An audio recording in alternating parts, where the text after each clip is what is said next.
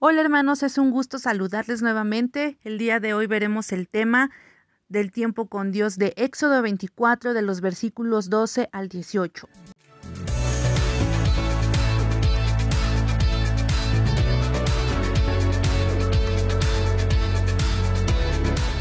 Y el Señor le dijo a Moisés, Sube al monte donde yo estoy, y espérame allí, pues voy a darte unas tablas de piedra en las que he escrito la ley y los mandamientos para instruir a los israelitas.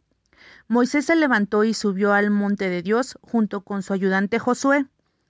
A los ancianos les dijo, espérenos en este lugar hasta que regresemos. Aquí se quedaron Aarón y Ur con ustedes, y si alguien tiene algún problema, que se lo presente a ellos. La presencia de Dios es una promesa contemplada en el pacto. Dios llama nuevamente a Moisés al monte Sinaí para entregarle las tablas de piedra con la ley que él mismo ha escrito para su pueblo. Después de dejar al pueblo en manos de Aarón y de Ur, Moisés va al monte Sinaí con Josué. Además de contener los diez mandamientos, las tablas de la ley son muy valiosas para Israel, ya que serán colocadas en el arca del testimonio del lugar santísimo, el núcleo del tabernáculo que será erigido conforme al mandamiento de Dios. Esto simboliza que Dios caminará con Israel solo cuando éste cumpla fielmente el pacto. Esto es así, tanto en el tiempo del Antiguo Testamento como en el Nuevo, y podemos disfrutar de la bendición de caminar con Dios si obedecemos lo que es la palabra y el pacto. Continuamos con el versículo 15. Dicho esto, Moisés subió al monte, el cual quedó cubierto por una nube. La gloria del Señor vino a posarse sobre el monte Sinaí y durante seis días la nube lo cubrió. Al séptimo día, el Señor llamó a Moisés desde la nube. La gloria del Señor se presentó a los ojos de los israelitas como un fuego devorador sobre la parte más alta del monte. Moisés entró en la nube, subió al monte y allí se quedaron cuarenta días y cuarenta noches. Para caminar con Dios y entrar en su presencia debemos guardar santidad en todas las áreas de nuestra vida. Dios se le apareció a Moisés por primera vez en una zarza encendida que no se consumía. En su aparición después de establecer el pacto en el monte Sinaí, el pueblo de Israel ve a Dios como un fuego abrasador.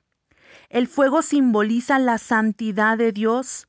Moisés tuvo que esperar una semana hasta que fue llamado por Dios. Hoy en día hacemos mucho énfasis en la gracia y en el temor de Dios, y con frecuencia olvidamos que Él es santo y que nosotros también debemos ser santos para entrar en su presencia. Una fe sin santidad no es genuina. Y en el ensayo para meditar hay algo muy importante que como iglesia nosotros debemos también tomar en cuenta. La Iglesia no avanza en consecuencia cuando se descuida su ser y se enfocan fácilmente en los méritos y los logros. Puede que estas personas sean reconocidas, obreros y que sean en la Iglesia de Dios personas que tienen a lo mejor un alto rango, pero el tener una relación con Dios distante, eso ya deja mucho que desear. El primer obstáculo al que nos enfrentamos en la carrera de, la fe es en sí a nosotros mismos. Por lo tanto, debemos reflexionar día a día sobre nuestras costumbres espirituales, nuestros hábitos espirituales y volver a tener un encuentro profundo con el Señor. Y en Amos eh, capítulo 8, versículo 11, es un versículo que quiero compartir con ustedes y que en gran manera sé que, que va a ser de edificación. Dice, He aquí vienen días, dice Jehová el Señor, en los cuales enviaré hambre a la tierra, no hambre de pan ni sed de agua, sino de oír la palabra de Jehová.